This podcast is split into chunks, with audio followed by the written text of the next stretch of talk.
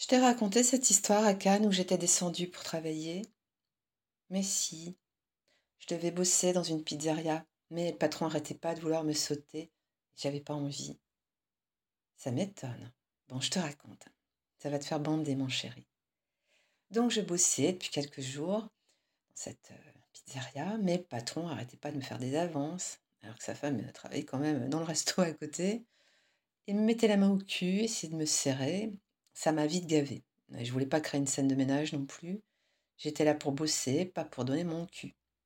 Au lieu de mes fesses, je lui ai donné ma démission à ce connard. Mais ce jour-là, j'avais rencontré pendant le service le patron d'un bateau qui faisait des excursions pour voir la côte. Ça marchait pas trop mal et il voulait plus de visibilité et de monde. On a échangé nos coordonnées. En plus, il était euh, plutôt mignon. J'avais quoi, 23 ans à l'époque?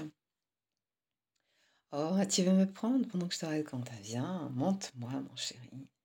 Hum, elle est bonne, ta queue.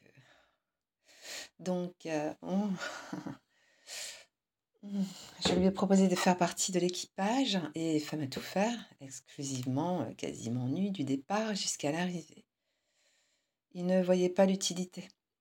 Mais quand je lui ai expliqué. Oh putain, elle est bonne. Hmm.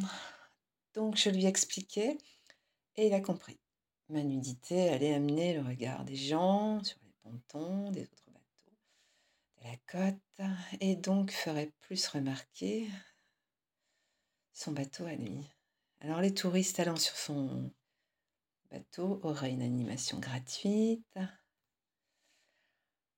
les touristes feraient des photos et feraient ainsi des publicités indirectes en me montrant les photos et les vidéos. C'est donc ce que j'ai fait. J'ai accueilli les touristes sur les pontons, presque entièrement nus. Quand le bateau partait du port, je devais me montrer à un maximum de personnes sur la côte ou sur d'autres bateaux en faisant mon activité pour aider les touristes. Bien sûr, toute la journée, ils profitaient tous pour me photographier et me filmer. Quand ils partaient, tous avec un petit canoë sur une des criques, je restais sur le bateau pour le surveiller. Ah, je prenais des positions sexy pour leur servir à boire sur le bateau je m'asseyais entre eux pour bavarder et les faire consommer un maximum.